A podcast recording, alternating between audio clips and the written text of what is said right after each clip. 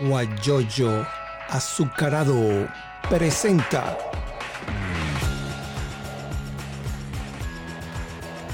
la noticia con Eleazar Benedetto.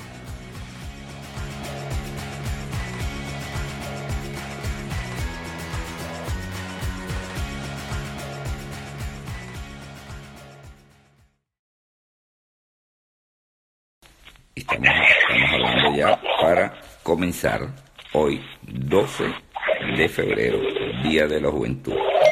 Y tenemos en el hilo telefónico, de una vez entramos en materia, y después hablaremos del Día de la Juventud con José Camacho.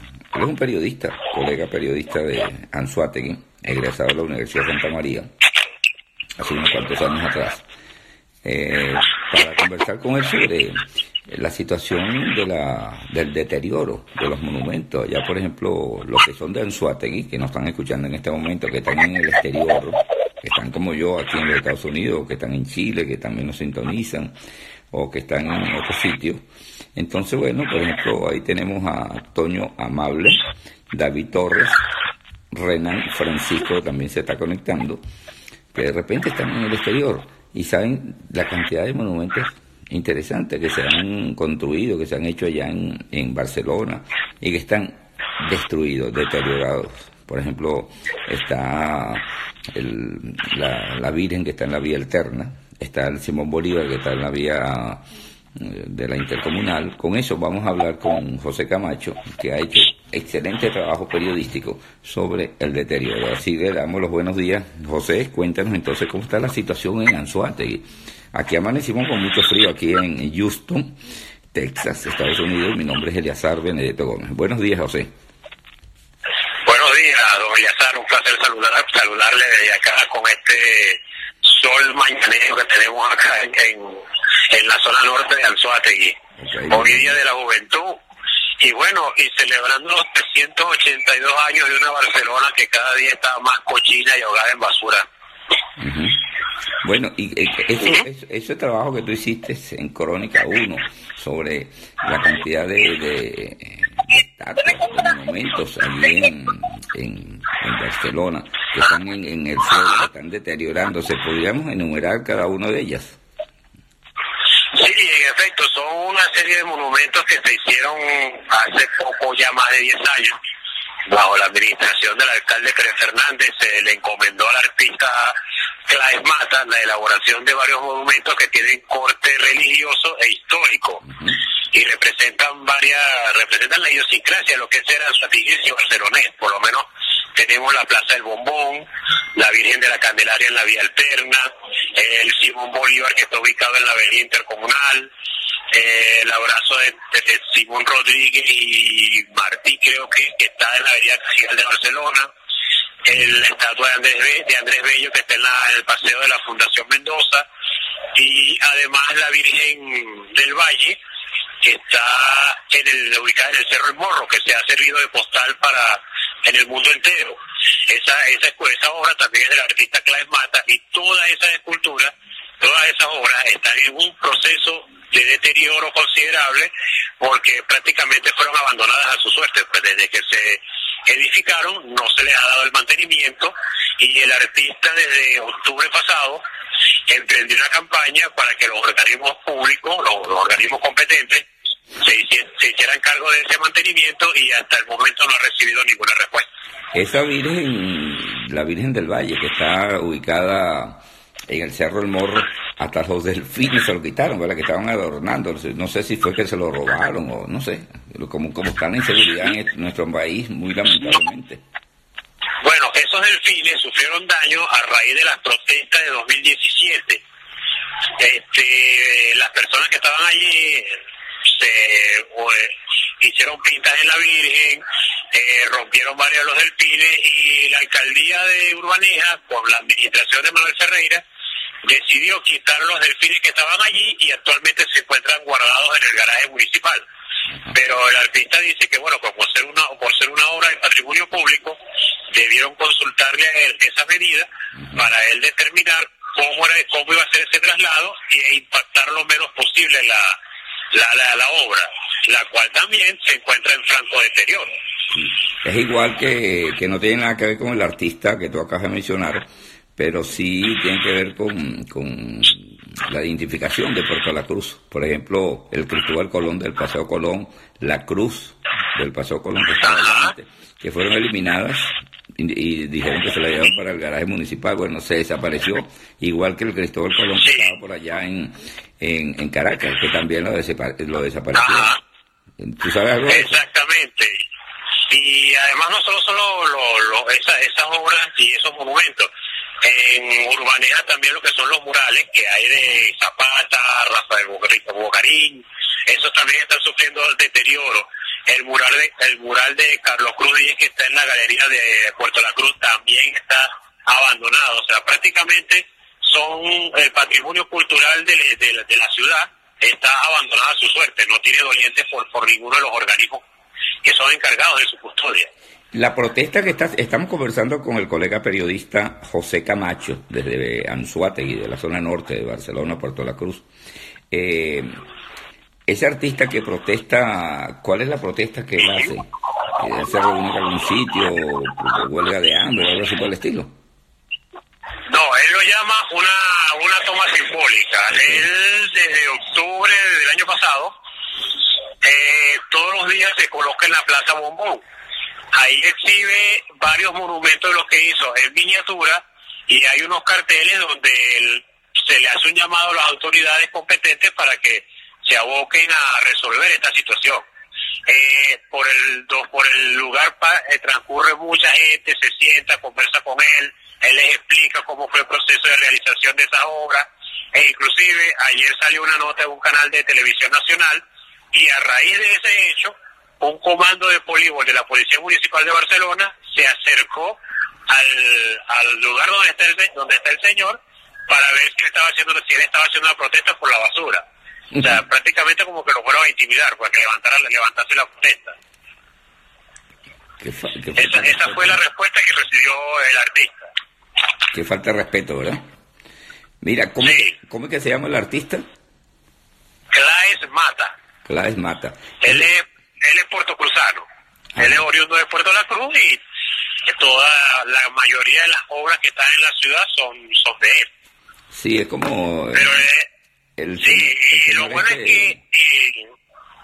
sí, y lo bueno no es que él solo aboga por su arte, sino que también nos hizo la reflexión de que también las obras de Dimitri Demo, como la, como la redoma de los pájaros, la fuente de la redoma de los pájaros, y la fuente que está en los bomberos de Puerto La Cruz también están sufriendo daño y en la de Puerto La Cruz se intervino esa obra, pero no consultaron con los que están encargados del Museo Dimitrios de Lechería para ver cuáles eran los materiales a utilizar ahí.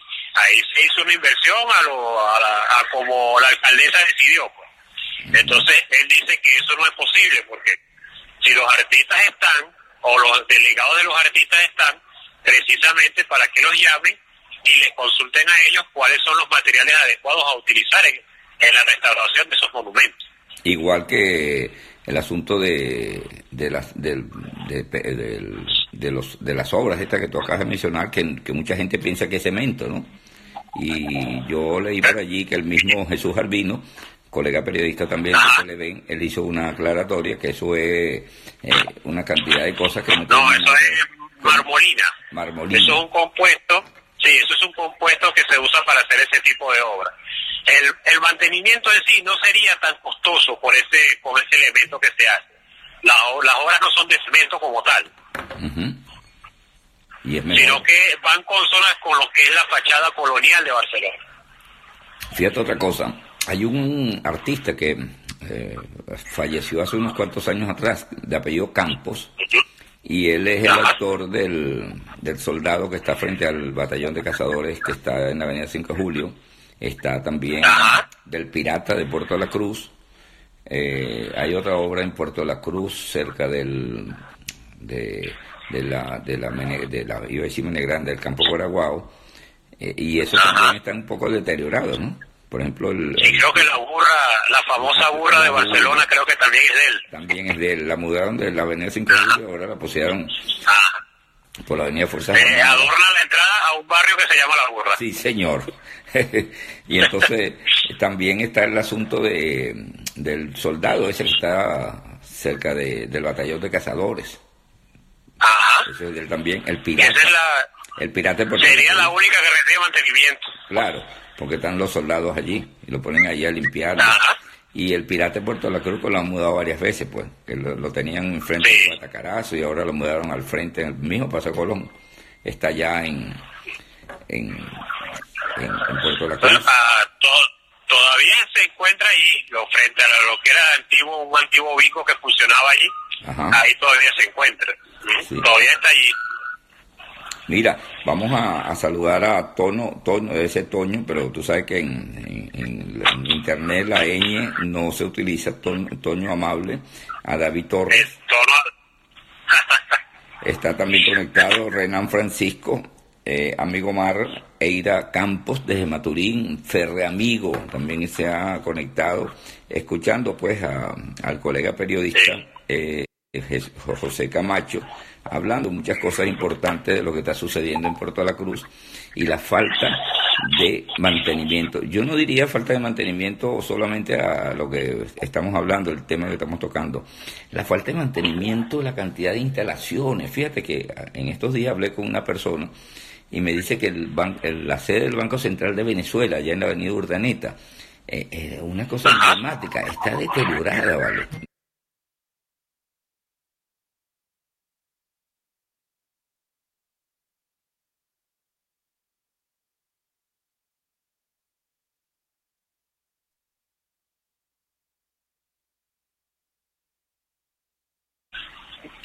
Es una, es una y bueno, y el museo, el museo Anzoátegui y el Ateneo Mi- Miguel Otero Silva, que también cayeron en la desidia gubernamental. Oye, no, yo recuerdo el Liceo Cajigal, donde está, donde estaba la biblioteca, allí había un auditorio bellísimo, donde, donde cuando éramos estudiantes ahí nos reuníamos en la época del 58, 59, y recuerdo líderes que están sonando, bueno, ya no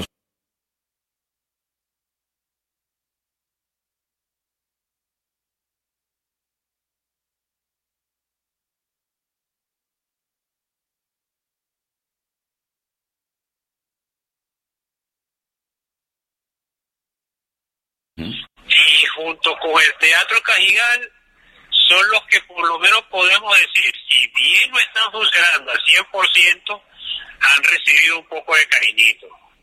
Eh, al el gobernador Barreto Sira le metió la mano y en noviembre eh, en noviembre lo abrieron nuevamente al público. Este, lo que eh, lo único que le faltaría sería el aire acondicionado, pero como no cuentan con la policía del estado y mucho menos con el apoyo de la policía municipal de Barcelona, decidieron no colocarle el aire acondicionado a- eh, para evitar que se lo que se lo lleven, pues. Pero en sí el salón fue restaurado como tal y le hicieron un buen trabajo y el salón quedó quedó muy bien. Y el Teatro Cajigal sí sigue funcionando todavía.